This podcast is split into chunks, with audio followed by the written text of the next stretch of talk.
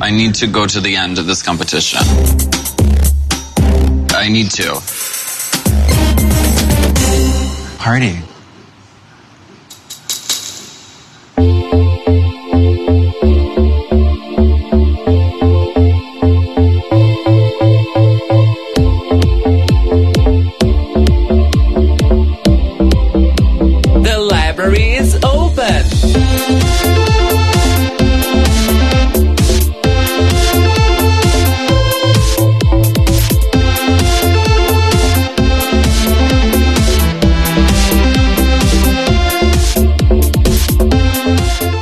Drag Race, start your donations. People Drag Race, give me ten thousand dollars and you win. People Drag Race, start your donations. People Drag Race, give me ten thousand dollars, ten thousand dollars and you win. Fuck this shit. Bom dia a todos. Estamos começando o The Libraries Open número 46 para falar sobre o sétimo episódio da segunda temporada de PayPal Drag Race All Stars. Só lembrando que a partir desse momento, se você quer continuar ouvindo esse podcast, você deposita aí um dinheirinho na nossa conta do PayPal. O número tá aparecendo aí na tela nesse momento. Eu sou Rodrigo Cruz. Eu sou Telo Caetano. Eu sou Cairo Braga e dinheirinho porra nenhuma, 10 mil dólares. Pode ser 10 mil reais moeda local, porque, né, a gente vai perder muito na conversão e tal. É, 10 mil reais é tipo 10 dólares. É, tipo isso. E hoje a gente tá recebendo aqui. Ele também pagou 10 mil dólares pra estar aqui, porque agora é basicamente assim que o mundo vai funcionar pra gente. Mais uma vez aqui, pela terceira temporada consecutiva, meu querido, amado e digníssimo namorado Marco Magoga. Olá, olá! Estou aqui para dar um grande close, hashtag publi espontâneo e vamos lá.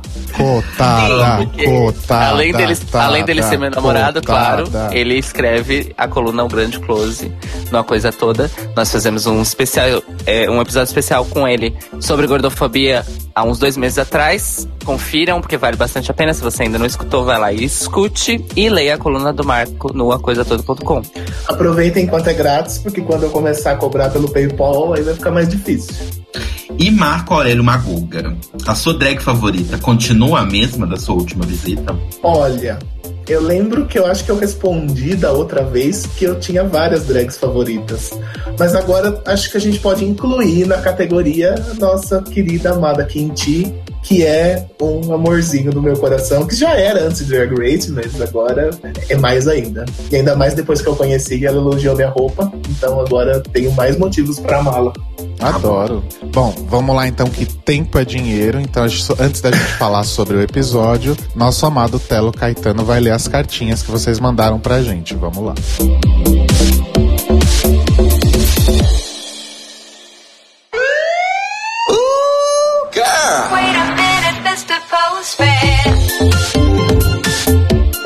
dia, boa tarde, boa noite, ouvintes. E eu estou muito feliz porque as pessoas estão me dando um trabalho do caramba pra selecionar comentários, porque agora tem muitos comentários. Isso me deixa muito feliz. Eu adoro ter esse trabalho, então continue mandando seus comentários pra mim. Beijos, obrigado.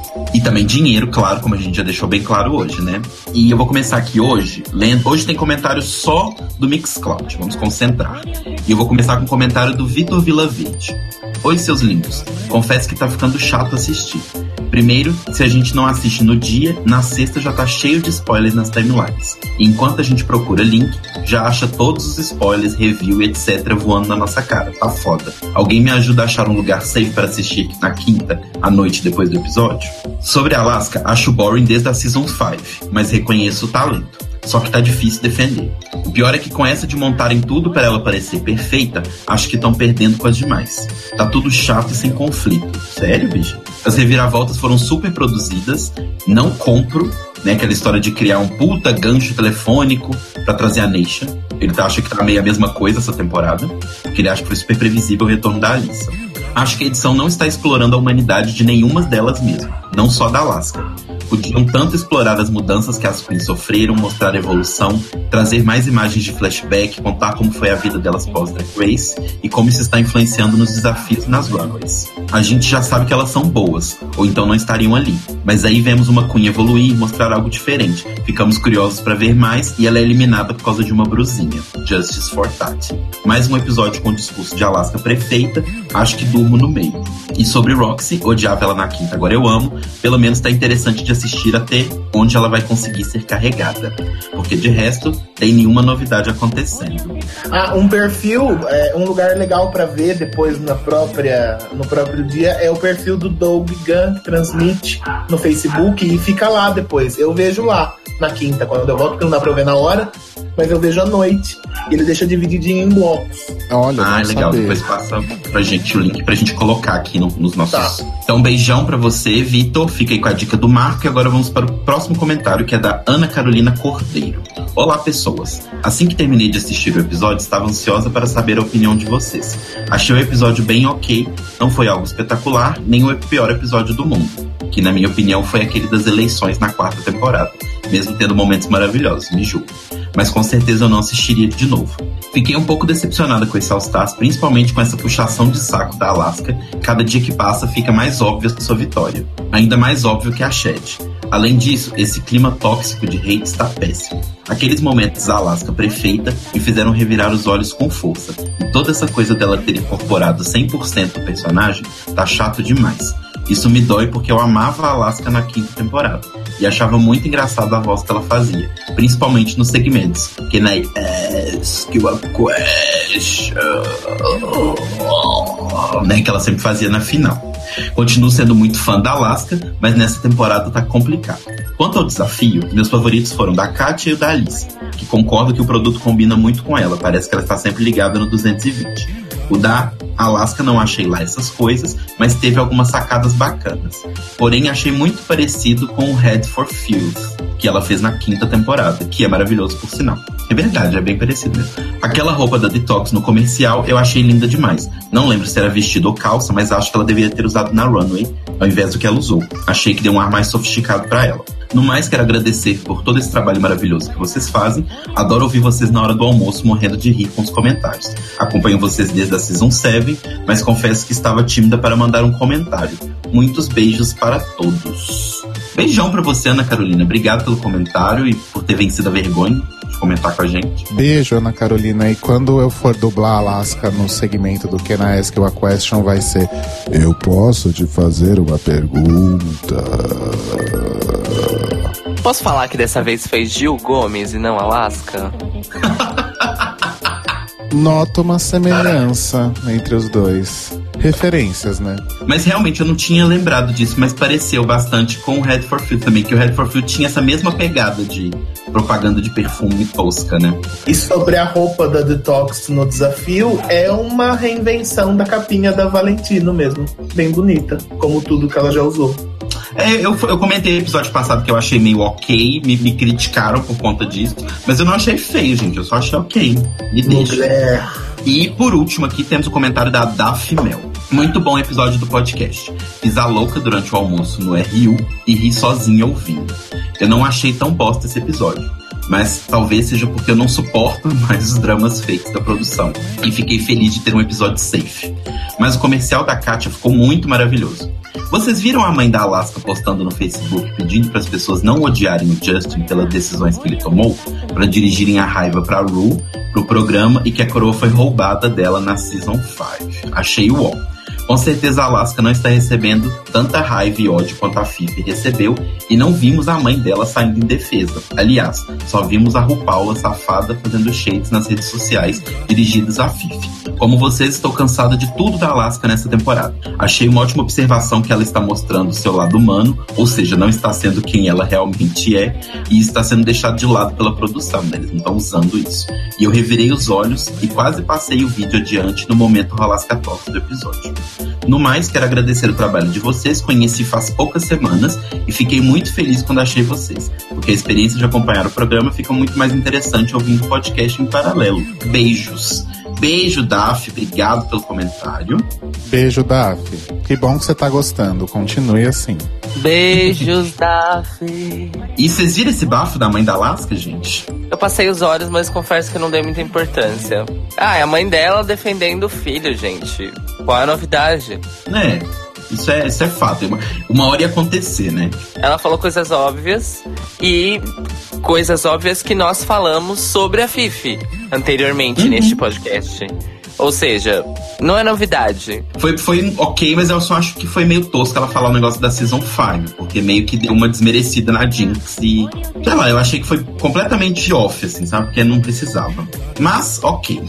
Bom, esses foram os comentários. Aí agora eu tenho uns beijinhos para mandar. Beijo pro Thiago Guerin, que deixou um comentário pra gente, falando que agora ele tá super encucado depois que a gente falou que tudo no show pode ser combinado. Ele falou que a ignorância é uma benção. Um beijo também pra Juliana Giampaoli, que deixou um comentário pra gente e falou que ia falar sobre a Cleópatra. Então, ela mandou um link aqui que a gente vai colocar na descrição do episódio, que é do blog Blogueiras Negras, que elas explicam a questão Cleópatra, que vai muito além da Cleópatra apenas, né? Vai muito além de só o fato dela ser negra ou não. E é muito mais uma questão da representação do Egito como um todo. É, eu li o comentário da Ju, eu li o artigo no, no Gela 10. E o artigo é realmente muito bom, porque ele estabelece vários contextos de whitewashing, né, com relação a- ao Egito Antigo. Porém, o texto, ele tem uma falha bem no coração dele. Porque ele diz, ele diz o seguinte, ele diz o seguinte, com essas palavras, estudos comprovaram que Cleópatra era negra. Ponto. E fica nisso. E eu tenho um pequeno problema com isso. Um pequeno problema não, um problema enorme com isso. Que quando você utiliza um argumento em que você puxa a academia pra se embasar e você coloca um ponto final e nunca mais fala sobre aquilo, eu realmente me recuso a levar essa informação como verdadeira. Você disse que É, carece de o- fontes. É, carece muito de fontes, não só de fontes, de esclarecimento, porque o texto é essa frase que ele fala sobre isso. Isso é muito ruim, porque é um texto muito bom, porque o resto do que o texto fala é embasado. Menos essa parte. E um beijão muito especial pro Bruno Ataíde, que mandou um e-mail pra, ele- pra gente, porque o Bruno é o marido do Gelson, que começou a ouvir podcasts com a gente, sabe? E eles falaram que eles vão estar lá na, na Priscila da, da Bendela com a Kátia e querem ver a gente. A gente vai estar lá sim. E a gente vai poder ver vocês e eu vou poder conhecer vocês. Então, um beijão pra todos. Beijos. Beijos. Ah, eu quero mandar um beijo pro meu namorado Marco Magoga. Eu quero mandar um beijo pro meu outro namorado, Quem é É, um beijo pra Pão, um beijo pro Vila Verde, que comentou. Um beijo pro Eduardo Rincão. Um beijo pra Nix e pra Gina, que ontem participaram da seletiva da Academia de Drags. A gente não sabe nada ainda, a gente quer saber. É, o que mais, gente? E só. E Bom, um é, beijo quente pro Daniel Cassarotti. Faz tempo que eu não mando, né? O Marco não tem beijos? Hum, específicos não, pra todo mundo. Ai, que fofo. Bom, e se você quiser ganhar um beijinho da gente e deixar o seu comentário, você pode comentar pra gente lá no Mixcloud, mixcloud.com barra The Libraries Open Podcast, ou no Facebook, facebook.com barra The Libraries Open Podcast, no nosso e-mail, thelibraziopenpodcast.gmail.com, ou lá no A Coisa Toda na coluna ActPlay. E não se esqueçam de responder a nossa pesquisa, tanto para ajudar a gente com as informações de vocês, quanto para poder participar com a gente aqui do nosso episódio sobre a final. A gente tá adorando as respostas que a gente tá recebendo, porque tá dando várias ideias pra gente. E a gente tá descobrindo coisas que a gente nunca imaginava sobre o que vocês acham do, do podcast. Então tá sendo maravilhoso. Continuem respondendo, quem não, não teve oportunidade de responder ainda. E arrasem na criatividade pra estar com a gente aqui pra comentar essa coroação que parece que vai ser tão legal. E continuem mandando aí até quarta-feira, porque na quinta a gente deve comunicar aí a- o Felizardo, alô, que vai participar aqui com a gente, até pra pessoa poder se programar aí com, antecedência, né? Então até quarta agora a gente tá recebendo ainda aí os, os resultados da pesquisa, que são válidos para participar da, da gravação do próximo episódio. Não quer dizer que vocês não possam responder a pesquisa depois, ok? E vamos então falar então sobre todos os, os bafafás que aconteceram aí no, no episódio que a gente não falou o nome, né, Lombardi? Você tem o nome do episódio? Olha só, que fofo.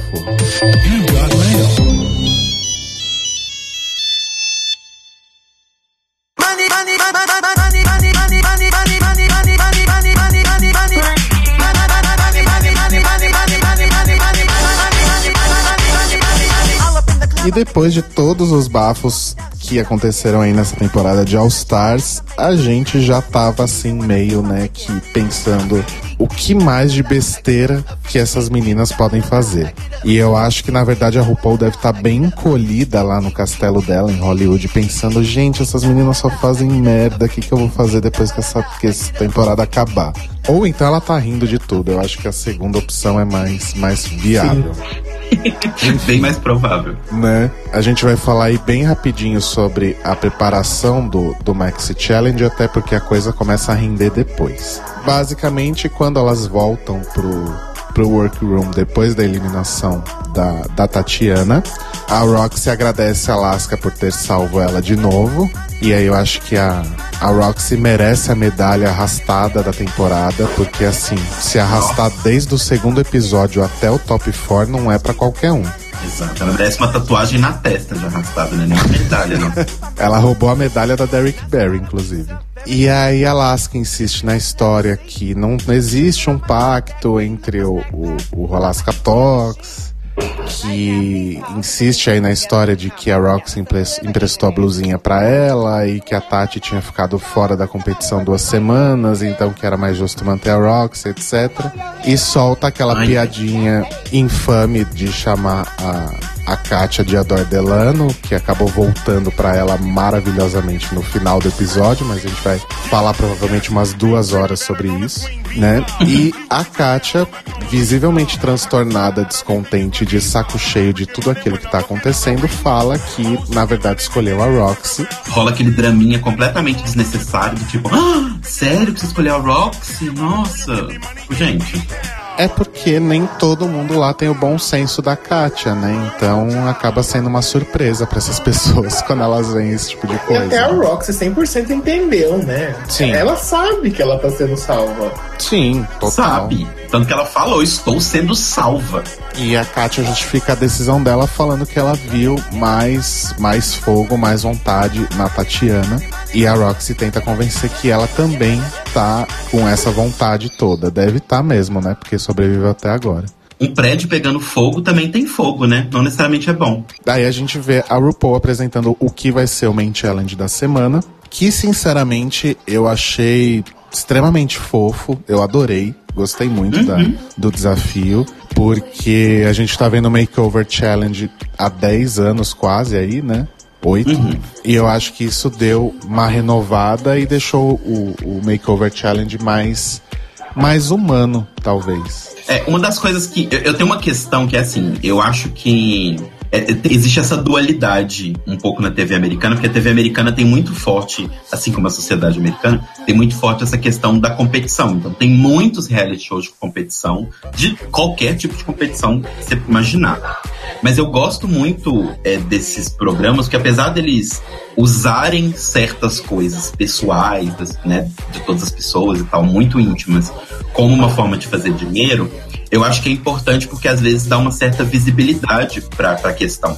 Então, por exemplo, em Drag Race mesmo, são, geralmente são os meus episódios preferidos de todas as temporadas, porque eu acho que eles conseguem introduzir de uma forma que não é Alaska prefeita, sabe? Não é alguém que simplesmente para e começa a falar sobre um assunto, mas eles conseguem introduzir diversas coisas da cultura LGBT e tal num programa que passa num horário que a família americana está assistindo TV. Então, eles já introduziram a questão de você ser um, um, um, um gay idoso. Eles já instituíram a questão de que o fato de você ser uma mulher que não gosta de se maquiar, ou né, não, não tem trejeitos femininos, muito entre aspas, não é necessariamente desmérito. Você é quem você é e etc. Então eu acho muito legais esses episódios. E nesse episódio eles lidaram com vários várias questões, né, de cada uma das drags e eu acho que é interessante porque esses episódios abrem esse caminho de conversa.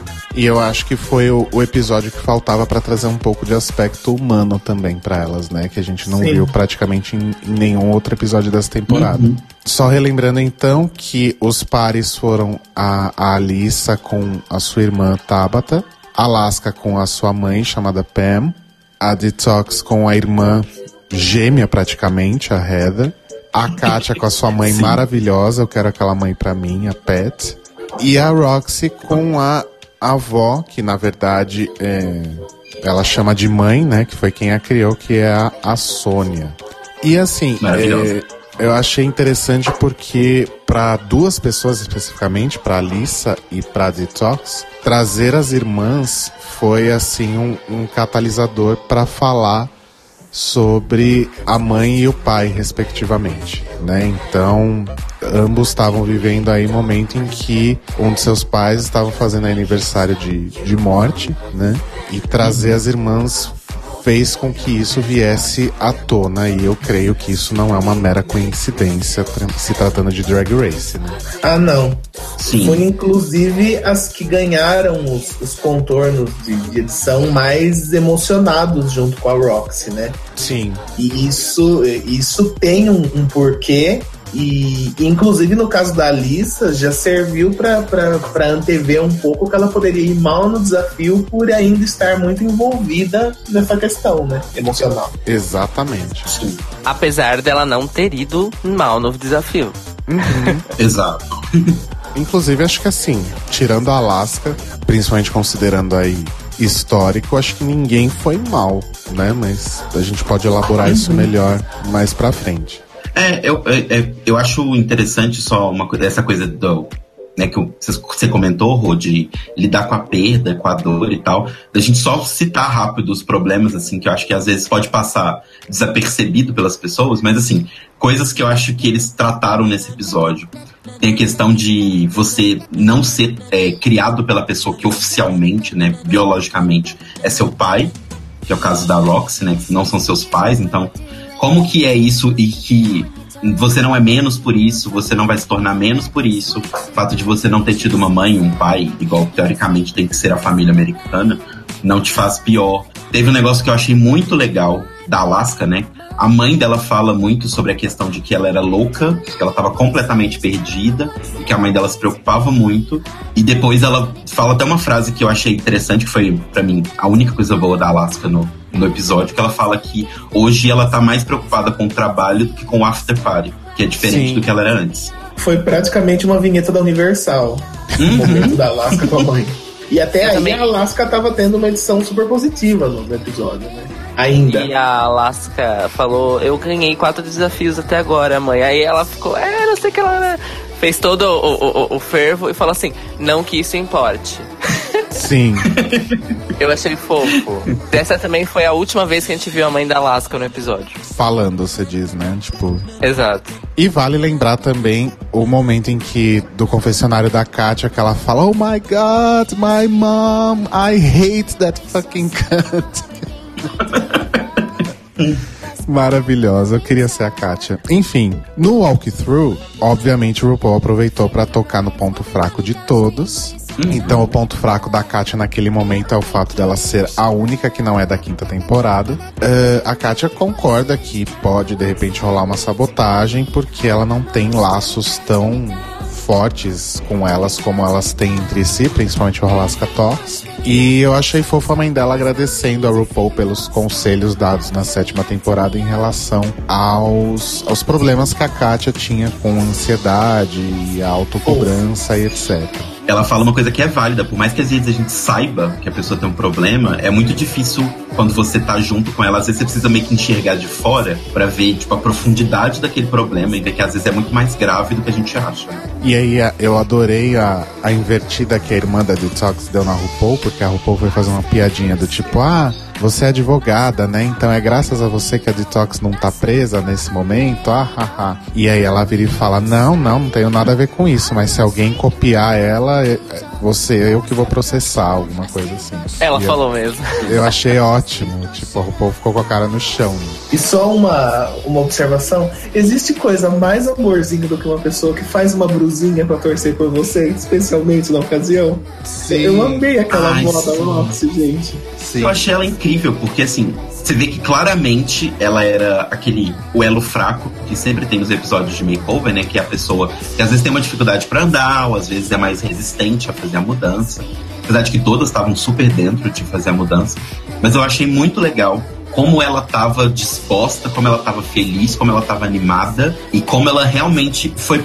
Pra mim, foi meio que o que a Coco tentou fazer com a Fifi no episódio que elas fizeram dupla. Ela tava meio que fazendo com a Roxy. Provavelmente elas conversaram ali e a Roxy deve ter falado que tava meio desanimada por conta de ter ficado no bórum tantas semanas. E ela tava super tipo: não, vamos pra frente, vamos embora. O que, que precisa fazer? Eu que vou andar nesse salto gigante? Eu ando. Ela, não, sou eu que vou andar, mano. Calma, relaxa. Mas eu achei muito legal a força que ela estava dando. E é uma pessoa muito fofa, gente. Muito. Por fim, a, a Alissa e a irmã falam então pra RuPaul sobre a questão da mãe, e elas estão super emocionadas ainda por conta disso. A Alissa fala que a mãe dela foi a maior inspiração para ela, principalmente por causa da dança e tal, enfim. E é aquela coisa, né, gente? Todo mundo tem ou teve mãe e pai, então eu acho que, principalmente mãe nesse caso, né? Então acho que foi um episódio que em várias questões aí deve ter tocado todo mundo. Até, claro, até o momento da runway, quando a coisa começou a, a comer o pau, né? Mas enfim. Eu queria só falar uma última coisa, que é algo também que vai servir pra gente fazer um, um link, um gancho com o que aconteceu no final do episódio, que foi quando a, elas estavam, né? Acho que foi a Kátia que perguntou pra Alaska como a Alaska era como, quando era criança. E a mãe da Alaska falou que quando ela era bebê, tipo, ela nem chorava nem nada, mas em compensação depois né? e aí a Alaska fala: é, "A- até hoje eu choro quando eu não consigo o que quero. Como vimos minutos depois, né? Enfim, Essa frase foi pescada especificamente pra isso. sim.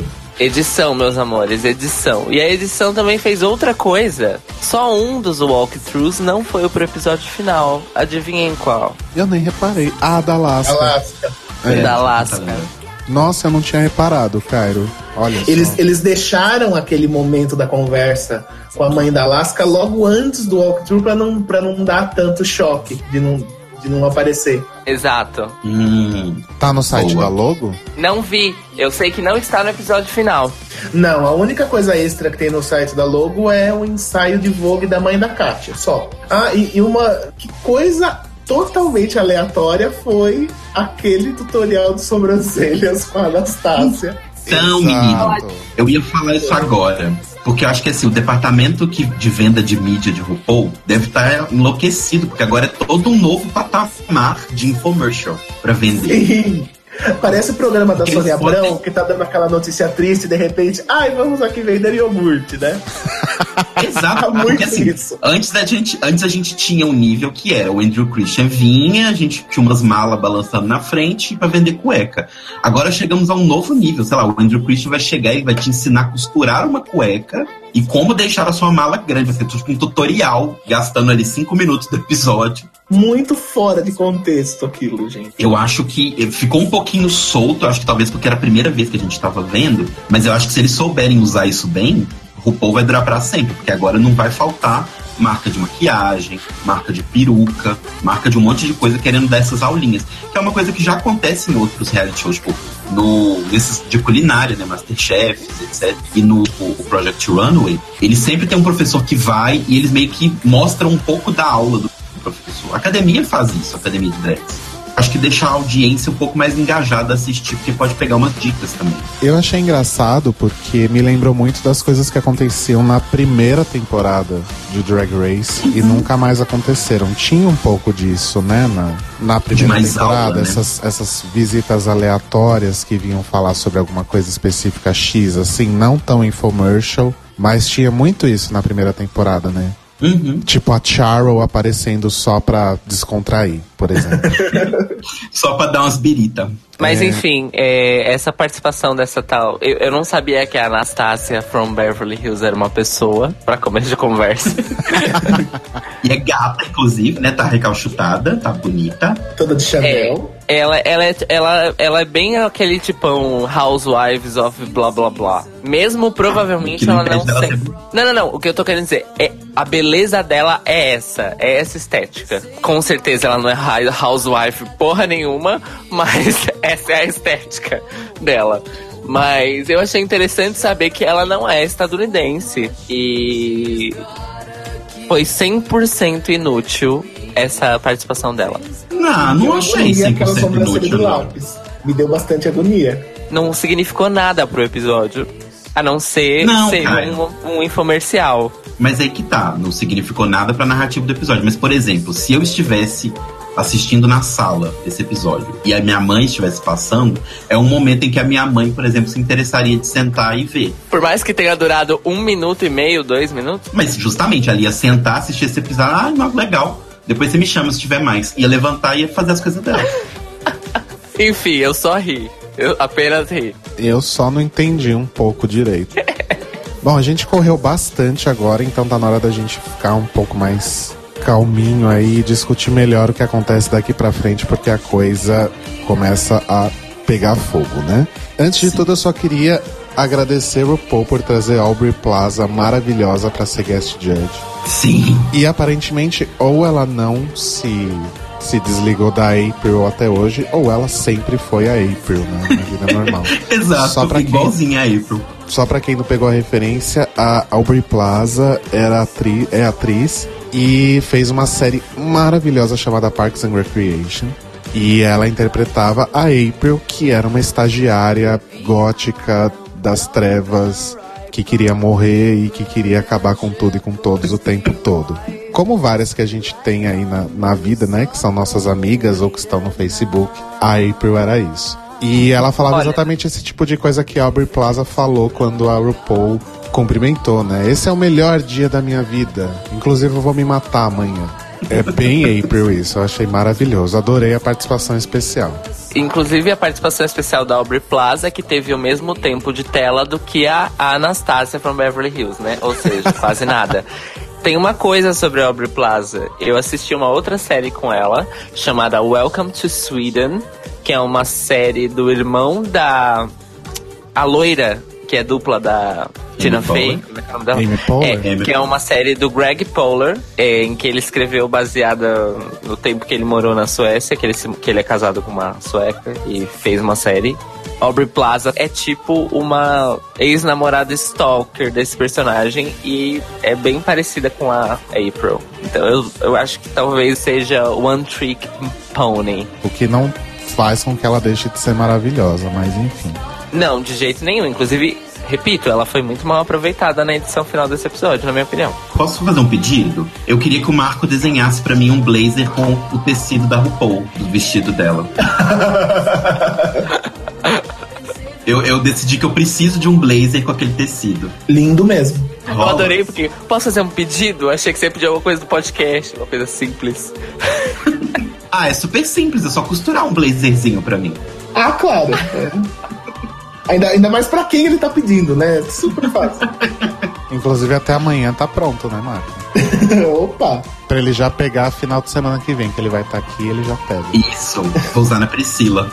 E o que eu achei interessante aí, como a gente vai falar de runway, né? Só lembrando que também, antes da runway, a RuPaul propôs que elas fizessem uma, uma breve performance de, de voguing, né? E eu achei muito legal, na verdade, que foram dois looks diferentes, um pra performance e um pra runway mesmo, porque pelo menos no episódio eu não tinha entendido que seria isso. Eu achei que seria um, um look só anyway. Mas enfim, falando primeiro sobre os looks então de Vogue. O que, que vocês acharam de uma forma geral? O que, que vocês acharam mais legal?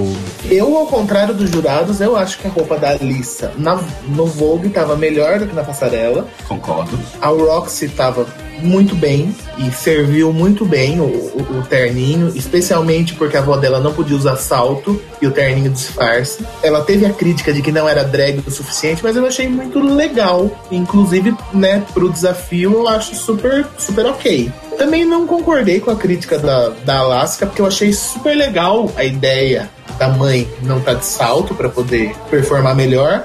E a ideia dela trocar e passar pela saia e sair com a cara de cavalo, eu achei incrível também. Apesar de que não é. Ela saiu um pouco do Vogue, né? É, isso que eu ia Mas- perguntar. Você gostou do Dalasca? Porque pra mim não foi Vogue. Então, não, Não foi, foi Vogue. Vogue. Foi criativo. A roupa. Eu não acho que a roupa deveria ser criticada. O número poderia. A roupa, ok. É, Mas realmente não foi Vogue. Foi criativo, mas não, não foi Vogue. É, a roupa da Katia eu achei bem qualquer coisa. E a Detox sempre muito Maravilhosa. muito bem apanhada e maravilhosa e E maquia, maquiou muito bem a irmã também. Uhum. Eu fiquei com a impressão, tanto na workroom quanto com o resultado final, que não foi a primeira vez que a Detox montou a irmã dela. É, ela aceitou tão fácil, né? Não, e ela aparentemente sabia algumas partes do processo. Sim, quando ela faz aquele comentário, You beating the hell out of me, alguma coisa assim, né? Quando ela tá. Não, mas Não, quem essa faz foi a irmã da é Alice. que Eu, eu ri muito, porque parecia que ela realmente estava pondo muita força pra bater. parecia que, tava, que ela tava sofrendo real com as batidas. Mas eu, na verdade, em relação aos looks de dessa primeira parte, eu acho que o que eu mais gostei especificamente foi o da Detox mesmo. E assim, eu, eu só eu gosto muito da Detox e eu faço um, né, um highlight aqui pro que a gente já comentou antes, que é a Sônia, né, a, a mãe da, da Roxy, tendo the time of her life, né?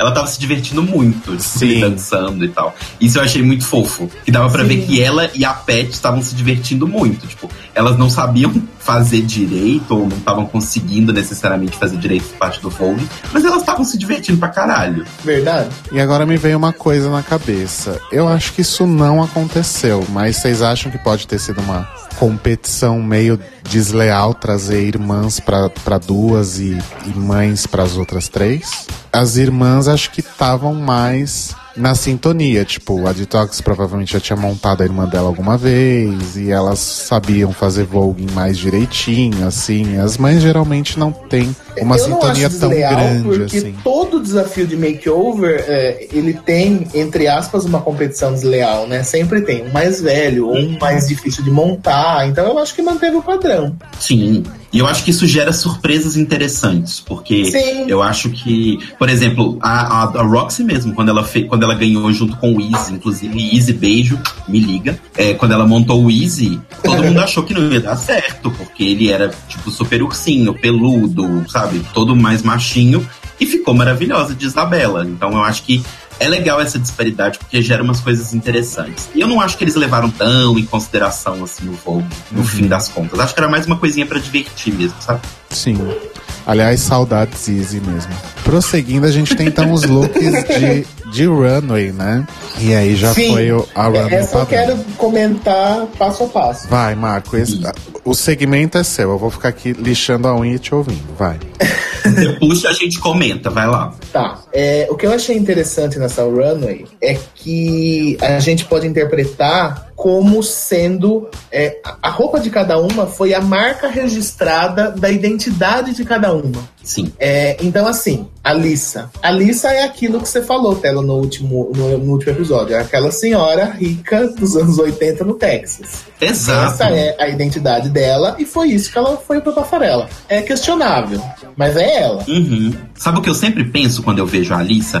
Eu Hum. penso numa, numa dona de gravadora de country que mora no Texas Nossa, e, sim. fe- e fez uma ponta na parte retrô daquele filme do Brokeback Mountain. sabe, aqui, sabe esse sweet spot de, de estética? Eu sempre imagino a Alissa ali. Sim. Agora, é, continuando. Alaska. É, ok, a crítica dela ter sido básica, mas ela foi basicamente o que ela sempre vestiu, né? Inclusive é uma roupa parecida que te- é, de uma das roupas que ela usa em Your Makeup is Terrible, né? No clipe.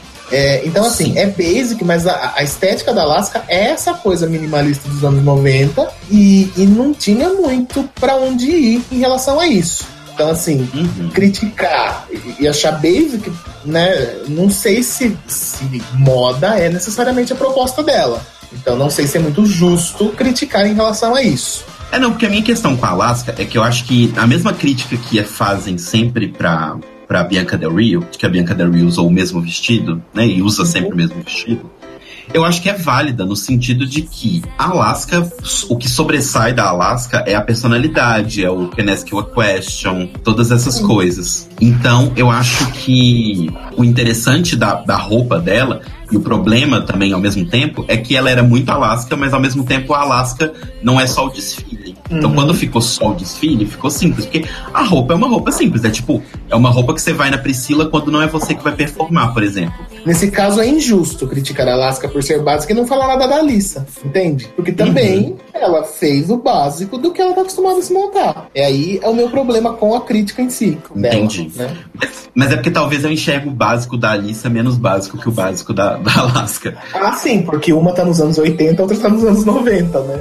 É, é o- é o oposto. Eu acho É, que o grande problema aí nesse caso da, da Alaska foi realmente mais expectativa dos jurados, né? Sim, Em relação a tudo que ela tava fazendo até aquele momento. Não que eu entenda muito disso, mas eu realmente não acho que o look estava ruim, ou até mesmo comparado com as demais, que estivesse básico. Mas eu acho que realmente rolou uma expectativa depois desses últimos desafios e desses Sim. últimos, da, desses últimos looks da Alaska. Eu acho que a Alaska tava mais fraca de look, mesmo.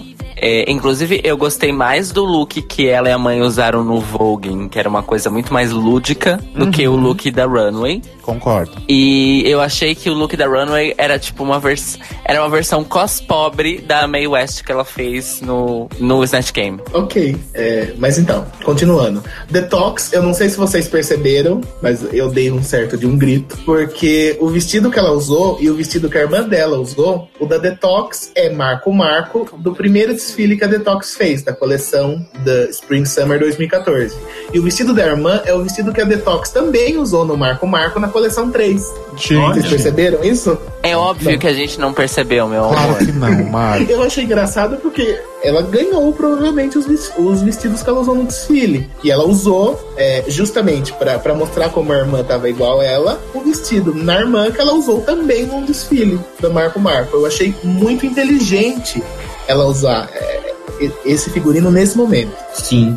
E uma coisa que eu achei interessante e fica de escola pra todo mundo é que não necessariamente quando você precisa fazer uma roupa combinando, gente, precisa ser da mesma cor ou da, tipo, exatamente as mesmas cores. Existem relações cromáticas, então, tipo, não precisa ser tudo verde ou tudo verde rosa. Você pode variar em cores e as cores elas são harmônicas se você souber trabalhar. É, o, o problema, o problema nesse caso é que é, os vestidos estarem harmônicos só prova que Marco Marco faz sempre a mesma coisa e só muda de cor, né? Se um vestido é de uma coleção e o outro é de duas coleções depois, Sim, então. essências. É, tirem suas próprias conclusões, amiguinhos. Ô Marco, eu não sei se é porque eu não entendo muito desse métier, mas eu não gostei do look da, da Detox. Eu achei que tava um pouco, em termos de, de informação, assim, pra mim tava um pouco confuso. Eu olhava Então, as assim. roupas e- da Marco Marco são feias. São feias, ponto. É isso mesmo. Tá, Não devia, você não tinha nem que estar aqui, linda, fazendo roupa. entendi. Então eu não tô tão errado. Continua fazendo cueca que tá ok. Mas assim, é, eu entendo que ela foi muito inteligente em usar essas roupas, ainda que feias, pra mostrar como a irmã era a cara dela, entende? Tá. Então, feia ou não, é, e realmente a roupa é qualquer coisa, é, ela foi muito esperta em fazer isso e, e- e continuou nessa persona fashionista que ela fez a, a temporada inteira, né? Uhum. Inclusive, ela até arrumou uns headpieces bonitos, justamente porque o vestidinho não ajudava muito, né?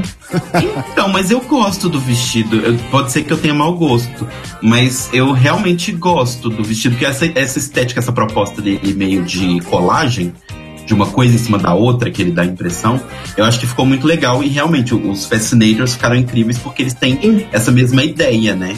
Então, é uma estampa bonita num corte feio. Ah, sim, não é. Questão de, mode, de, de modelagem, eu realmente eu não entendo. Mas eu acho a, a parte gráfica em si do, do- dos dois vestidos, eu acho bonito, eu gosto. Eu entendo que é um caminho específico e bem específico, o qual o Marco Marco persi- persiste, né, bastante. Ele Sim. fica ali, ele ama. Mas eu acho que é uma estética válida, eu acho bonito, quando bem usado, sabe? É isso que eu ia Uhum. falar, Tela. Eu acho que na verdade você não tava olhando como vestido, você tava olhando como projeto gráfico, sabe? Talvez, talvez seja isso. Enquanto projeto gráfico, elas estavam lindas. É, continuando. A Katia, é, com um Missone Inspired, tanto que no RuCall ela fala, quem que ela dá o, o Instagram da menina que fez o vestido. Uhum. E é justamente a intenção é de, de se inspirar no modelo Missoni. Missoni, para quem não conhece, é uma marca que trabalha com tricô, basicamente, e, e tricô estampado, que é, é e, e, a maioria das roupas tem justamente é, listras e, e, essas padronagens bem parecidas e coloridas. É, e a mãe da Kátia estava com um vestido provavelmente inspired também, porque não, não era o, o, o vestido original do desfile, da Valentino, da coleção Cruz 2015, que eu tava até falando com os meninos antes de, de, de gravar. É, e, e, eu acho que essas duas roupas resumem bem é, a, a, estética da Kátia mesmo. A Kátia, ela, ela tem uma vibe anos 70 e uma vibe de, de, de roupas com grafismos. Tanto que um, um, dos estilistas que ela sempre cita é Mari Kratanzu, Katranzu. Ah, eu não sei falar o nome dela. É, mas é justamente uma estilista que, que trabalha com a sobreposição de várias estampas. E, enfim, eu acho que, que ela conseguiu retratar bem quem era a, a identidade fashion dela tanto nela como na mãe dela. E fez aquele número todo fofinho, de, de russa e tal, e aquela foice com glitter, e achei bem legal. Uhum, então, sim. bem ok, a roupa dela também.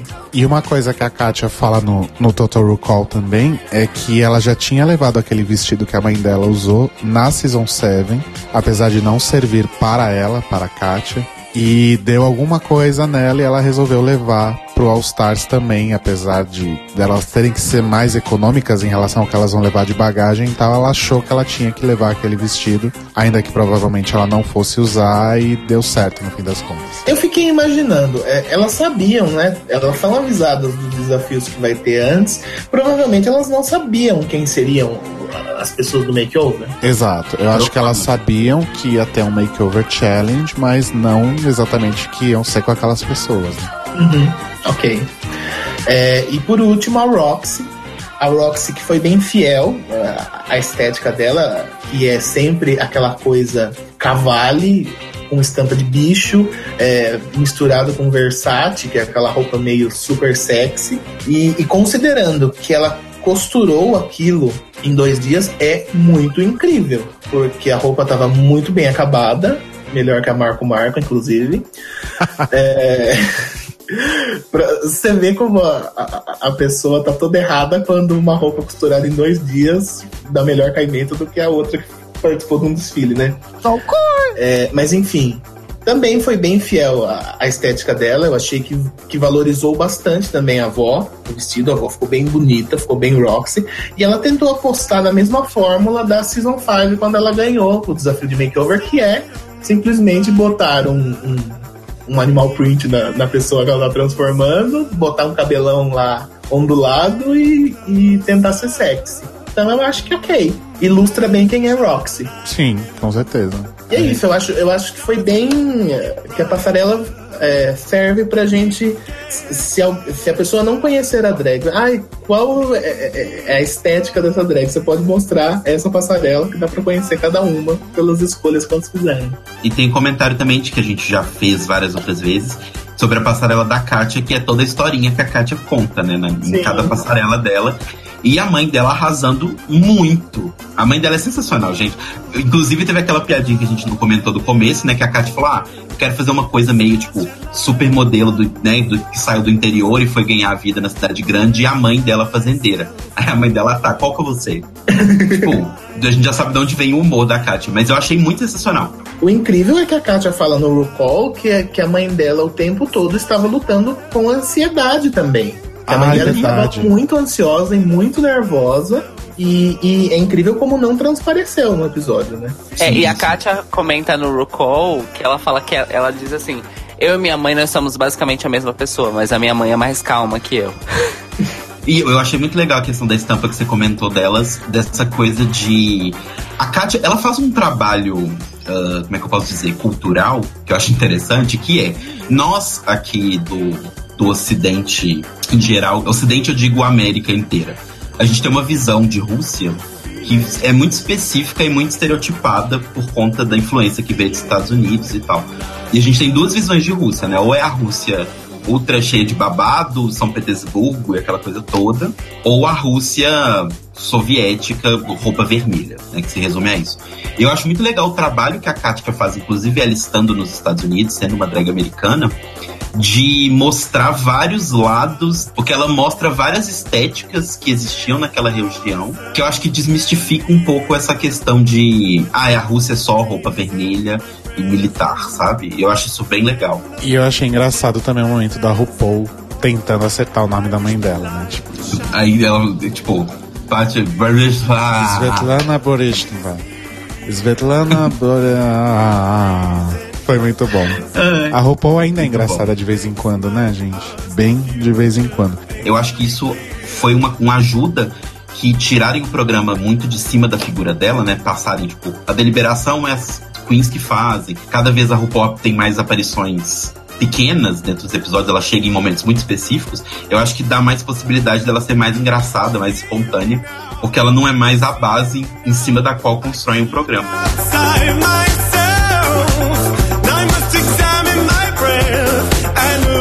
Inside. Because I feel blind, because I feel blind. Alright now, all you biological females who used to have the upper hand. It ain't like that no more, honey. It's got real tough up in here. You got your trisexual, you got your bisexual, you got your intersexual. Girl, you have to step your pussy up. Aí a gente então vai pro resultado. Pela primeira vez em, sei lá, cinco episódios, Alaska não está no top. E temos Detox e Katia seguindo aí no, no top, que eu achei maravilhoso, porque a Detox realmente já estava merecendo há algum tempo e a Katia merece em todos os episódios. E aí todo mundo que sobrou vai pro bottom. E aí a gente vai pro momento de deliberação mais é, constrangedor da temporada toda. Constrangedor, eu acho que é a palavra certa. De verdade. Como o Rodrigo disse, quem não está, quem não ganha o desafio tá no bottom. Eu tenho uma coisa pra falar. Isso só reforça o fato da RuPaul ter feito na final um bottom 3 e não um bottom 2 e deixar uma pessoa safe. Prova que aquele bottom 2 no meio da temporada foi 100% manipulação descarada do ponto de vista da RuPaul, entendeu? Foi Kat Ginger, o primeiro Bottom 2, e o outro Bottom 2 foi a Roxy e a. Fifi. E a Fifi. O primeiro Bottom 2, que é o que você tá alegando que foi. Que foi. né. Foi manipulado, foi um que a Alaska ficou safe. Então provavelmente é um que ela ficaria no bottom, se fosse 3. Ah, sim. No episódio 3, outro no 5 e outro no 6. Então, não faz sentido, cara. Acho que Muita meu argumento coisa. ainda se mantém. Muita coisa não faz sentido. Meu argumen- Não, então, eu acho que meu argumento se mantém porque a gente teve bottom 3, bottom 3, bottom 2, bottom 3, bottom 2, bottom 2, bottom 3. É, não faz sentido. Dá licença. E assim, numa boa, quem, eu não lembro quem foi o nosso ouvinte que fez essa teoria da conspiração, que trouxe, aliás, essa teoria da conspiração pra gente, mas esse episódio pra mim só confirma. É, na verdade, a, a RuPaul tem muito, talvez tenha o mesmo controle com esse lance do Lip Sync for Legacy do que ela tinha antes. E essa final é um bom exemplo. Porque Foi o Mark Fair. a duas. Foi Mark Fair, isso. É um misterioso, né? Ouvinte misterioso. Porque vem, viemos de duas semanas com Bottom 2, o que seria natural, porque o número de participantes estava diminuindo. E aí, num, numa decisão em que tem Rolaska Talks envolvido, ela faz um Bottom 3, sério? Enfim, Choices. choices. Esse é o meu primeiro comentário sobre isso. Aí depois temos a deliberação, em que a Katia devolve o shade que a Alaska jogou nela no começo do episódio, chamando ela de Ador Delano. Em que a Alaska diz que não merece ir embora, ela, é, ela está indo bem na competição, não merece ir embora. E ela precisa. Inclusive, isso é uma coisa que a Alaska repete algumas vezes. Ela precisa estar nesse top 4, né? Ela fala isso como se a vida inteira dela dependesse disso. E aí a, a Katia simplesmente fala: Party. E aí a gente vê um lado da Katia que a gente não vê com muita frequência, né? Mas ela também sabe ser muito shady quando precisa. Sim. E, e, e eu adorei porque foi tipo. Foi sem esforço que ela foi, entendeu? Ela não precisou se esforçar. Acho que vale a pena a gente lembrar também, é, só voltando um pouquinho no que você falou, Caio, vale lembrar também que Alaska começa aí, antes delas irem fazer os, os one-on-one, ela começa arrancando a roupa, falando, ai, eu tô tirando Ai, porque sim, drag sim, dói mesmo. E ai, gente, desculpa por eu ter sido tão ruim nesse desafio. E aliás, desculpa por eu ter ganhado tanto, né? Oi? É, ela fala isso. Eu achei isso tão, mas tão, mas tão desnecessário. Pra mim, acho que esse foi o momento. Mais do que o, o oferecimento do PayPal, né? A propaganda. Que também eu acho que pode ser um infomercial. Que a RuPaul talvez tenha ganhado algum dinheiro do PayPal. Mas eu acho que o momento mais desnecessário foi esse. Desculpa por eu ter vencido tanto. Porque assim, é- o que, que ela quis dizer com essa frase? Do tipo assim, Eu ah, eu fui que- tão bem, agora. Eu acho que é no sentido de a gente combinou que seria que a gente tiraria pela crítica do episódio e, e no meio do caminho a gente teve essa discussão se deveria ser por desempenho na competição e agora eu fui a pior no episódio e eu venci tanto, então desculpa. Eu, eu entendi assim, pelo menos. Eu também entendi Mas- assim, Mose. Mas elas ainda estão levando essa regra em consideração, porque não levam, não, não mandam embora a, pior do episódio faz, sei lá, uns cinco anos. Pois é, Telo, vamos falar sobre isso, gente? É, vamos. É, é, antes da gente partir pro ápice do surto da Alaska, vamos fazer esse parênteses que é o seguinte: várias, não foi só a Fifi, a Fifi foi o mais extremo, porque colocaram ela esperneando sobre isso repetidas vezes. Mas a Fifi não foi a única que se incomodou quando a Alissa resolveu seguir o que ela achava lá atrás e manter a Katia eliminar a Ginger. Ela, a, Liz- a Fifi não foi a única que se incomodou com isso. Várias delas se incomodaram. A Detox foi uma que se incomodou bastante, por exemplo. E aí, ok, bateu-se nessa tecla até a Fifi ser eliminada. E aí, de repente, quando a Fifi foi eliminada, magicamente isso desapareceu do programa. O tal do acordo, o acordão das drags, ele desapareceu. O show do arrastamento com Gilberto Barros foi isso que virou. E aí eu gosto muito dos, dos fãs de Drag Race que fazem os, os edits no YouTube. E vários deles usam um momento muito específico do primeiro episódio que eu acho estranho que o próprio programa não esteja usando como flashback, que é a Alaska sendo prefeitona, falando que não, nós temos que ser objetivas com relação a isso e seguir o que os jurados nos falam para que nada fique pessoal. Pra gente poder lidar com essa loucura que o RuPaul jogou em cima da gente. Aí a Roxy fala: Exato, miga. No dia que você achar que eu fui ruim, me mande pra casa. E aí a Alaska fala: Exactly. E é aí que dá Porca pra entender a fala, a fala da Alaska, porque justamente ela é assombrada por essa fala dela mesma, né? Por isso, ai, desculpa por ter ganhado tanto. Inclu e, ela, e ela admite isso. Ela fala: Eu tô com medo de ser eliminada porque várias queens não foram objetivas. Inclusive, eu não fui objetiva in the past. Ou seja, aquela conversa toda que teve no primeiro episódio não valeu de nada a não ser para um eliminar pessoas na hora errada, Tatiana. Dois, fazer inferno em, em cima da Fifi. É isso. Foi pra isso que serviu. Porque em- com relação às decisões, se a gente parar pra pensar, desde o Revenge of the Queens, elas estão decidindo do jeito que elas querem, independente de comentários de juízes. E tem a segunda parte disso, que é quem a RuPaul escolhe como vencedora do lip sync. A RuPaul não escolheu a Katia nenhuma vez como vencedora do lip sync nessa temporada, mesmo quando ela merecia. Será que é porque a RuPaul já sabia ou por informação hard information, informação mesmo, ou por achismo, que a Queen que ela escolhesse eliminaria quem ela acha que deveria ter sido eliminada simplesmente porque ia causar polêmica? Por exemplo, às vezes que a Alaska ganhou, Sim, boa teoria. Vocês já pararam pra pensar que muitas vezes a, a- tipo assim, tá construindo toda essa coisa de que ah, a Alaska, porque a Alaska é isso, a Alaska é aquilo. Estamos comentando muito sobre a Alaska. E, obviamente, isso não é porque a gente é maluco. Isso é porque a, a construção da edição mostrou pra gente mais esses pontos da Alaska. E aí, existe aquela questão de que o namorado, o ex-namorado da Alaska, soltou vários comentários sobre o que aconteceria no programa. Alguns ele acertou, alguns não. Mas reza a lenda de que a produção ficou puta com essa, essa atitude. E daí o Cairo comentou isso num dos bingos dos spoilers, que é reza a lenda de que mesmo acontecendo o que acontecer, o que quer que venha pela frente, a Alaska não ganha o All Stars. E aí a teoria seria que talvez eles estejam mostrando pra gente a Alaska o tempo todo, a Alaska ganhando tudo, a Alaska, sabe, esse show da Alaska, né, Alaska's Drag Race, pra justamente gerar esse ódio. E aí quando chegar na coroação, a Alaska não ganha.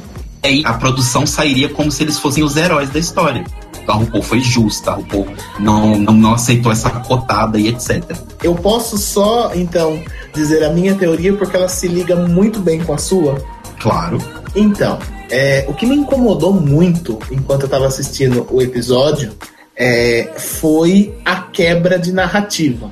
É, tudo acontecendo várias coisas ridículas, várias falas horríveis, mas o que me incomodou foi a, a- a quebra de, de todo o, o- mood que tava no, na- no episódio e, e, tipo, ficou várias narrativas ao mesmo tempo. Me pareceu e aí a gente entra no campo teoria da conspiração mesmo, que é, esse episódio foi meio que pós-editado. Aconteceu alguma coisa no meio do caminho que mudou a edição do, do, do episódio. Porque assim, é, se a gente for analisar desde o episódio anterior, eles já estavam construindo aquela ponte da amizade Rolasca Talks. Já teve aquela conversa super brega na frente da, da, da mesa de maquiagem, falando, ai, você melhorou tanto, ai, a gente se ama, ai, a gente é amiga. E eu achei, né, pelo decorrer do episódio, que esse episódio seria meio que um episódio espelho do penúltimo episódio do All Stars 1, que é justamente um episódio inteiro emocional e que termina no ápice é, da, das amigas que não querem eliminar uma a outra. O Jubi. É, todo o episódio vai caminhando para isso. A Alaska ainda tá com uma edição boa, é, as amigas continuam ali.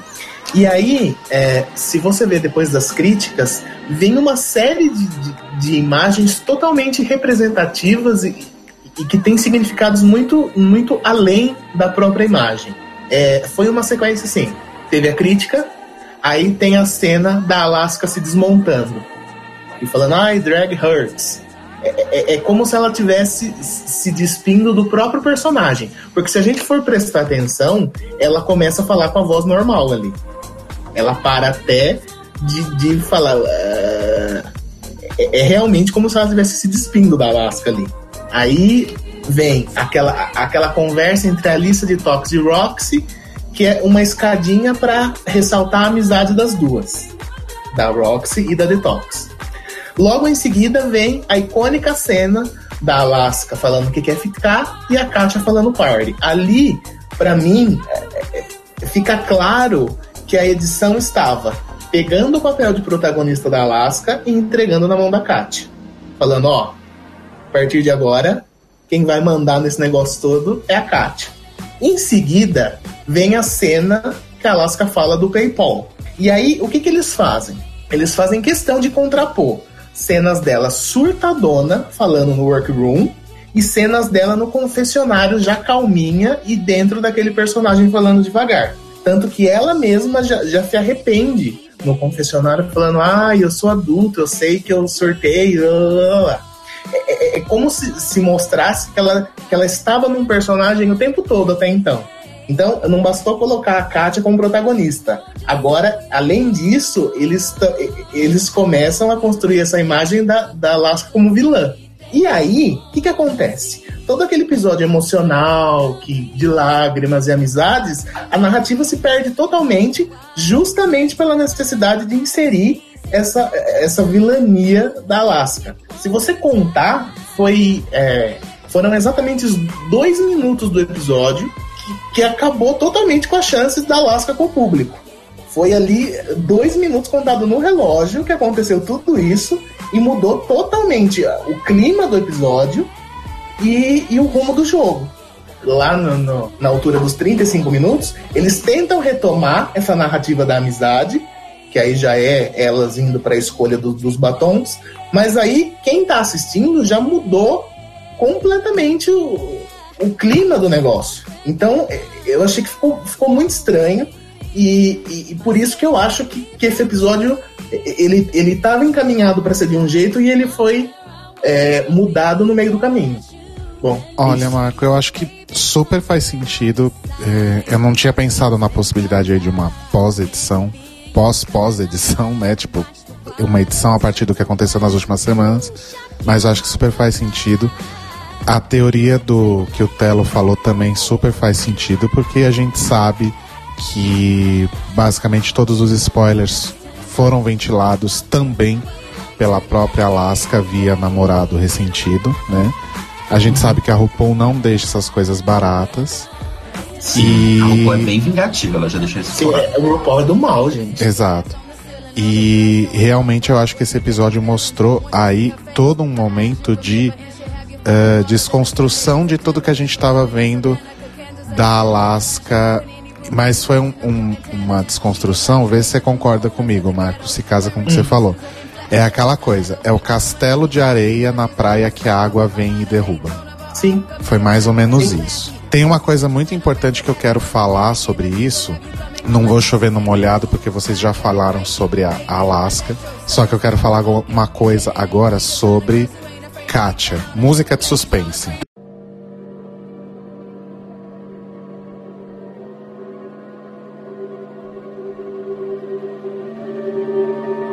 Kátia, vamos falar sobre Kátia. Kátia tá puta, né? Isso tá, tá bem claro pra todo mundo, ficou muito mais claro nesse episódio agora. Kátia não ganhou nenhum lip sync até agora. Inclusive, ela disse pra Alaska que queria muito ter ganho o lip sync anteri do episódio anterior que a Alaska ganhou, né? E ela fala no confessionário: aparentemente eu não sou boa no lip sync. Não nesse programa. Exato. O que, que aconteceu nesse lip sync deste episódio que estamos comentando agora? Kátia não se preocupou em trocar de roupa. Kátia não se preocupou em fazer uma performance memorável. A música era bem difícil de dublar, sim. RuPaul foi bem filha da puta e colocou provavelmente a música mais difícil dela pro, pro lip sync, porque é muito difícil dublar aquilo. Não é a música da RuPaul mais difícil de dublar. É a música da RuPaul que tem menos partes pra dublar. Por isso Qual? que eu achei uma sacanagem. Qual que você acharia mais difícil? Jerônimo, que a gente já teve. É que é uma música toda falada, né? É difícil, É, eu acho. foi nesse ponto. não, então, que eu não, quis não, é, não é tocar. nem isso. Essa música que a RuPaul colocou, colocou, que é Step It Up, ela tem literalmente cinco ou seis frases. E boa parte da música é instrumental.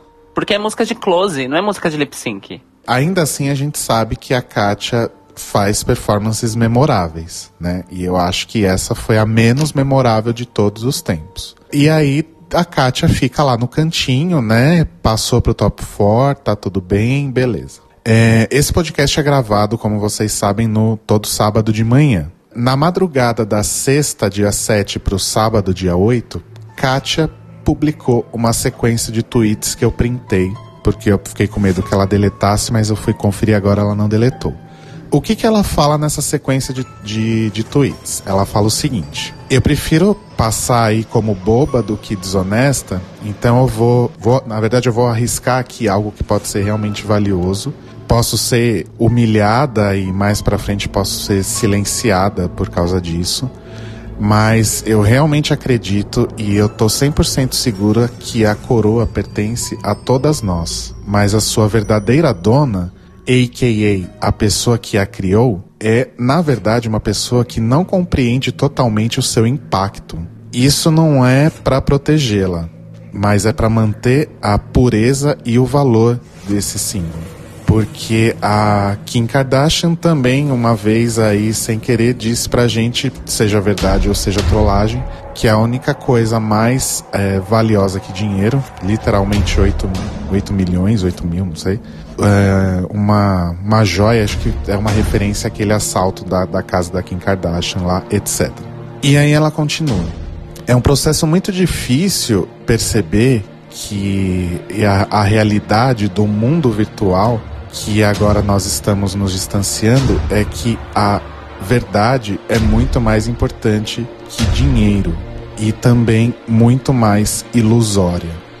Ou seja, Kátia provavelmente não está sendo permitida aí de falar algumas coisas. Foi isso que eu entendi dessa sequência meio confusa de tweets aí. Então, É assim, poética, tem, né? tem muito mais coisa embaixo do tapete do que a gente imagina. Sim. É. E, e uma coisa que eu acho válida da gente comentar dessa questão de. é, Do, do rage todo que tá acontecendo em cima da, da, da série, né? Dessas coisas todas, é a reação das outras queens com relação a isso. Porque eu acho que é. Não vamos ficar chovendo muito no molhado do negócio da Alaska, mas eu acho que essa temporada, eu acho que. ah, ah, Sei lá, se goste de você ou não, esteja você irritado ou não, a gente pode dizer que realmente está sendo good TV, né? Que a gente sempre está comentando aqui. Porque a Willan fez um comentário sobre isso, eu não sei se todo mundo viu, mas ela também postou, acho que foi um tweet ou foi no Facebook? Foi um tweet. Foi um tweet, né? Falando que quem quiser ser uma AAA Girl, né? American Apparel Girls, pode só depositar 10 mil na conta dela e ter uma letra A no nome de drag, que tá dentro. Então já deu a sua, a sua alfinetada. E até a nossa querida, amada aí do Rodrigo, Kelly Mental, também fez um post com a coroa de RuPaul e um PayPalzinho ali embaixo. Uma marca do PayPal. Que alimentam maravilhosa. Are you ready to rock and roll? Uhul! É, Maravilhosa. maravilhosa. Mas assim, eu acho que. Eu queria que o Cairo comentasse um pouco sobre isso, dessa questão do good TV ou not good TV. Primeiro eu gostaria de dizer que a teoria que o Telo reproduziu ou expressou é, é tão plausível quanto a do Marco, na minha opinião. Em se tratando de, de TV, já que a gente vai falar de TV. É tão possível é, a edição do programa ter começado em outubro, novembro do ano passado e eles terem mudado algumas coisas depois do vazamento de informações do namorado da Alaska, quanto também é muito possível que a edição tenha começado depois do lance do namorado da Alaska e eles tivessem construído a temporada inteira justamente para puxar o tapete da Alaska nesse episódio, bem no final. Pra mim, as duas coisas são muito plausíveis. A gente nunca vai saber qual aconteceu de verdade, porque a gente não sabe o cronograma de edição e finalização, principalmente, dos episódios de Drag Race. Eu só posso especular porque eu imagino, conhecendo alguns processos de questão de TV, eu imagino que ah, a edição comece quase que imediatamente depois do fim das filmagens. Ou seja, foi ainda no ano passado que a edição começou. Mas ela pode ter terminado já na entrada desse ano, no primeiro semestre. Né? É, mesmo porque a gente sabe, tipo, episódios são editados e reeditados, né? O, o Telo que trabalha com design e o Rô que trabalha com publicidade estão familiarizados com as famosas alterações. Não é? E isso Lá acontece. vem a refação. Exatamente, isso acontece, isso acontece muito. É, se for esse lance de que eles já gravaram, eles gravaram as quatro ganhando, no final das, das contas, o, o que aconteceu durante a edição, tanto faz. Eles só constroem a narrativa para um lado, puxa para um lado ou para o outro, mas se eles gravaram os quatro finais, eles podem construir da forma como eles quiserem, né? E isso é uma coisa que, pelo menos desde a quarta temporada, isso é uma coisa que as temporadas regulares tiveram que mudar essa dinâmica. E talvez é por isso justamente que o programa tenha expandido tanto seu público e se aproximado tanto do público, que é o seguinte, por exemplo, quando você tem uma dinâmica de que a escolhida é escolhida no final da temporada em exibição, como acontece desde a quarta temporada regular, a edição só pode apostar que a narrativa vai funcionar e direcionar o público para candidata X ou Y. A gente viu isso acontecer na vitória tanto da Sharon quanto na da Jinx. Certo? Sim. Como esse tiro pode sair pela culatra, que é o que a gente viu na sétima temporada. Por quê? Porque a vencedora foi decidida depois que a temporada já tinha sido exibida. Que é quando é o Reunited, que é gravado ao vivo, esses rolê todo. Porém, neste All Stars, a gente sabe que a coroação vai acontecer no próximo episódio. Que isso já foi anunciado e depois vai ter o Reunited, como eram nas três primeiras temporadas regulares. E isso realmente abre espaço para o que o Telo disse. Para que eles escolham uma vencedora e façam a edição retroativa para ligar o ponto A ao ponto B. Porém, isso coloca em xeque a tal votação popular que a RuPaul, ela mesma, summonou no episódio para que a gente faça nas redes sociais. Ou seja, a RuPaul escuta ou não escuta neste All Stars a tal da voz do povo. Nós não sabemos quando a vencedora será decidida. Eu já li duas informações conflitantes. Uma é: a vencedora vai ser decidida ao longo dessa semana de votação online e o final, o final decisivo vai ser exibido semana que vem e ponto. Há quem já vi gente dizendo que a RuPaul decidiu quem ganha no Reunited, que supostamente já foi gravado. Eu não acredito que o Reunited já foi gravado. Meu ponto é o seguinte: se isso é good TV ou não, eu, eu, eu analisando, não sei dizer.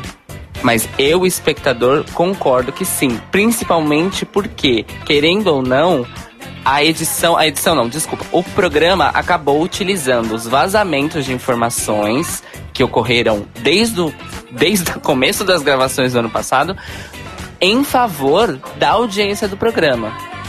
Ao ponto da gente ainda estar se questionando neste podcast se foram gravadas quatro coroações, se foram gravadas três coroações, se já foi escolhido ou não, se a gente tá compartilhando coisa nas redes sociais à toa. E é assim que a RuPaul faz o dinheiro dela. Então, se isso é good TV, a minha resposta enquanto espectador é sim. Minha resposta enquanto analista é incerta, porque existe uma dose de desonestidade em tudo isso. Muito Concordo. grande. Eu, ah, só mais uma coisa. Eu acho muito icônico é, e, e- e até colabora na, na teoria de que o episódio foi editado e reeditado depois. Com o objetivo de ser um episódio parecido com o da, da primeira temporada do All Star. A, a Detox ter trocado de roupa e, e, e, e ser muito. lembrar visualmente muito é ela chorando no final, falando da Roxy, ali, naquele mesmo lado direito do palco, com aquele vestido preto. É, lembrou muito Raven chorando com Jujubi. Verdade. Então eu acho que realmente a intenção do episódio era, a narrativa era, amigas que não querem se eliminar. E depois, no meio do caminho, essa coisa mudou. Bom, vamos acompanhar. Cairo Braga. Cairo Braga. Tem bingo dos spoilers hoje? Opa, se tem. Então bora.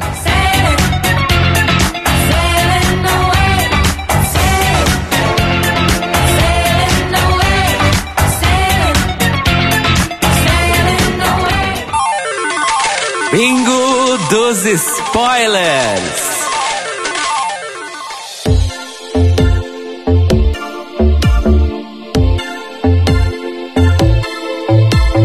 Então, o bingo dos spoilers hoje volta à sua forma, pois o nosso vácuo de informações acabou. E eu já vou começar, vamos direto, vamos direto, que eu tô com paciência. É o seguinte, tudo daqui pra frente era sabido, exceto, mais ou menos, a vencedora. Nós sabíamos quem era o top 4, Detox, Alaska, Katia e Roxy. Ou seja, isso é um Bingo. Porém, nós temos uma outra informação com relação a isso. Porque nós sabemos quem é a quarta colocada. Mas Ai. essa informação fica pro próximo episódio. Que medo. Ha! que medo, eu realmente achei que você ia falar. Não. essa informação fica pro próximo episódio. Porém, eu tenho uma coisa pra falar pra vocês. Nós temos uma quarta colocada. Isso significa que três coroações foram gravadas e não quatro, Faz sentido. certo? Eu também sei, graças aos meus oráculos, vulgo ex-namorado surtado da Alaska, surtada, hã? quem foram as queens que tiveram a sua coroação gravada. Mas essa informação também fica para a semana que vem. É isso, eu falei E- isso só pra deixar vocês atiçados mesmo. Porque eu, eu tô aprendendo com a RuPaul, entendeu? Olha. Ah, sim. E eu queria fazer um comentário de um bingo honorário, porque quando saíram os spoilers lá no passado, falaram que a Dor desistia do programa porque ela ficava puta com as maquinações de Rolascatox. A Dor desistiu por outro motivo, mas sim, temos maquinações Rolascatox rolando. Sim. Pois é, temos sim. Então É um- é um bingo. É um bingo honorário, como você disse. E sinal de que quem vazou essa informação tinha informação de que teria um Alaska Talks no programa de novo. Mas quem Sim. tinha essa informação era o ex-namorado da Alaska. Ele disse isso com essas palavras: a Dor vai sair porque não aguenta a pressão das meninas da quinta. Ou seja, ele. Ele truncou duas informações que eram verdade, porém separadas. Olha. Mas é porque é realmente muito difícil lidar com, com spoilers, né? As pessoas não sabem segurar, misturam uma coisa com a outra.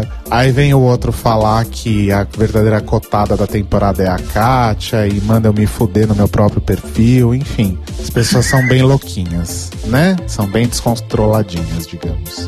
Mas é isso, gente. Foi isso que a gente tinha pra falar sobre esse episódio familiar e, obviamente, cheio da. Eu acho que o All Stars 2 vai ser sempre lembrado como a temporada da teoria da conspiração. E antes da gente se despedir, é aquele momento de final de temporada. Então eu queria saber de vocês, bibliotecárias. Qual o palpite de vocês pro final da All Stars 2? Quem ganha? Quem se fode? Se é só a gente que se fode? O que, que vocês acham? Então, palpite ou desejo? Ah, truque do desejo, né? Guardo na boca o gosto de um beijo. Eu acho que pode ser o palpite e o desejo. Palpite. Então, é, é foda, porque como eu, como eu sou a, a cantadora de bingo do podcast, eu tenho informações demais Ah, então a gente pula o Cairo. Marco. pra ter. Melhor pular. Não, mas calma, calma, calma. Eu tenho informações demais pra ter um palpite É, fala do desejo baseado, só. baseado na temporada. Ou seja, aguardemos a semana que vem. Mas o meu desejo é que a Kátia ganhe. E eu quero deixar uma coisa bem clara. Quem ouve esse podcast e acompanha sabe que eu não fui convertido nos últimos 10 minutos desse episódio para o Team Kátia. Que eu sou Team Kátia desde o começo. Fato. Marco. Meu palpite de quem ganharia até os 32 minutos e 54 segundos desse episódio era a Alaska. É, depois disso, agora já tá, tá meio difícil fazer uma previsão, mas eu acredito que eles estão entregando o ouro na mão da Kátia mesmo. Desejo. É, se eu fosse analisar friamente, eu, eu era tinha Alaska desde o começo da temporada, eu acho que ela, ela se preparou para isso. É, mas agora analisando friamente, eu acho que, que quem, quem apresentou muito bem durante a temporada inteira e eu acho que teria uma coroa digna, é, eu torço pra Detox, apesar de saber que provavelmente ela não tem chance. Mas, moça, Yes. desejo, desejo e análise fria são duas coisas que não combinam muito bem. O meu desejo baseado numa análise fria da situação nesse momento. Eu não acho que a Alaska, nesse momento, representaria bem tendo uma coroa, depois de tudo que aconteceu. Eu, eu gosto de- do, no, no começo da temporada eu era Alaska, mas no decorrer da temporada, Detox conseguiu ganhar meu coração. É isso. Então não foi uma análise fria, poxa vida. Deixa ele dar a opinião dele do jeito dele. Ah, então, né? É, é porque pra mim é paradoxal o desejo e a análise fria. São coisas que, né? Então, eu fico feliz que eu trouxe o time Marco, o, o Marco pro meu time. Mas assim, o meu desejo seria detox. Porque eu gosto da Alaska, apesar dos pesares, eu gosto da Kátia, mas eu acho que em questão de consistência, que eu concordo com a Alissa, que é uma das coisas importantes, eu acho que a Detox ela trouxe coisas muito mais novas, ela se mostrou muito mais. Ela teve um aumento de, de, de talento e de apresentação e de qualidade muito maior. Então eu torço pessoalmente para a Detox. Mas eu acho que o meu palpite, né, é que eu acho que ainda assim, apesar de todos os pesares, a Alaska leva. E eu tenho um outro palpite também, que eu acho que a coroação não vai acontecer no próximo episódio, mas Bom, o meu desejo é realmente que a Katia ganhe. Primeiro porque eu gosto muito dela, então tudo que ela fizer eu vou torcer por ela, sim. Confesso que talvez essa- esse meu desejo já esteja um pouco desviado aí, porque eu me decepcionei muito com a Alaska quando ela ventilou os spoilers, né? Via namorado.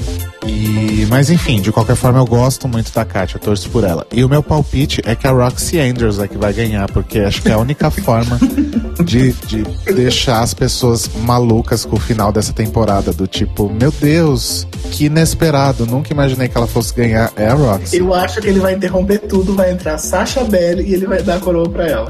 Ai, linda. Eu acho que podia ser a Ador Delano mesmo, já tava bom. Ai, Ador, volta aqui, você ganhou. Foi tão ruim que você fez a melhor. Você foi a melhor porque você saiu. Você desistiu, então você ganha aqui a coroa. Parabéns. exatamente. Mas é isso, gente. Aproveitem e contem pra gente aí nos comentários pra quem vocês estão torcendo ou estavam torcendo, até porque o próximo episódio a gente já vai ter aí, provavelmente, ao que tudo indica, uma vencedora. Continuem respondendo também a pesquisa. A gente não escolheu ainda quem vai participar, a gente vai escolher mais no final da semana. Podem ficar tranquilos que não tem ninguém cotado, não tem nenhuma escolhidinha. A gente vai realmente olhar todo mundo com muito carinho. E é isso, Marco. Oi. Bom, eu vou agradecer de praxe, né? Porque você já é da família, a gente nem precisa agradecer mais. Né? Oh. A louca. Marco, com 10 mil reais você compra minha vaga no podcast. e no seu coração. Ah, já, tá, já tem. Já foi de graça. Que amor. Obrigado, eu adorei participar. Eu acho que. Eu já adoro participar normalmente, ainda mais num episódio desse, é mais especial ainda. Aproveita para fazer o seu merchan de sempre. Ah, sim. Acessem todos a coluna O Grande Close. Esse fim de semana vai ter texto novo em nome de Share. Então, se sair na segunda esse podcast já tem texto novo, clica lá. Sigam-me nas redes sociais, façam encomendas de frilas, leiam os textos, me amem, mandem beijinhos, o que vocês quiserem. Encomendem camisetas maravilhosas. Ah, sim, também, por favor. Pintadas à mão. Uhum, com todo o amor. Por falar em camiseta, Telo Caetano, vai ter camiseta do All Stars? Então, surpresas. Em breve saberemos. Mas por enquanto, aonde as pessoas podem encontrar essas camisetas? Pois é, Rodrigo. Por enquanto, elas podem ir em vandal.com.br barra artista barra Telo Caeto. Telo Caeto é T-H-E-L-L-O-C-A-E-E-T-O. Olha só. Tá parecendo a Anastácia entrando no, no room. Cairo Braga, tem merchan, mensagens, recados. Meu merchan é acessem cairobraga.com, vejam meu portfólio, meu currículo e também os episódios anteriores da primeira temporada do Astrolábio e me chamem pra trabalhar. Arrasou. A gente se encontra então no próximo sábado. Eu, Cairo Braga, Telo Caetano e você, ouvinte, que será escolhido para participar da gravação sobre o finale de All Stars 2. Então não deixe de responder a nossa pesquisa. Tem o link aí na publicação no Facebook. Deixa lá sua frase bonitinha para convencer a gente a te chamar. A gente é muito facilmente convencível, então não, não precisa ter tanto trabalho. E vamos torcer para dar tudo certo, então, nesse final que eu tô nervoso já. Beijo! Beijo! Beijo.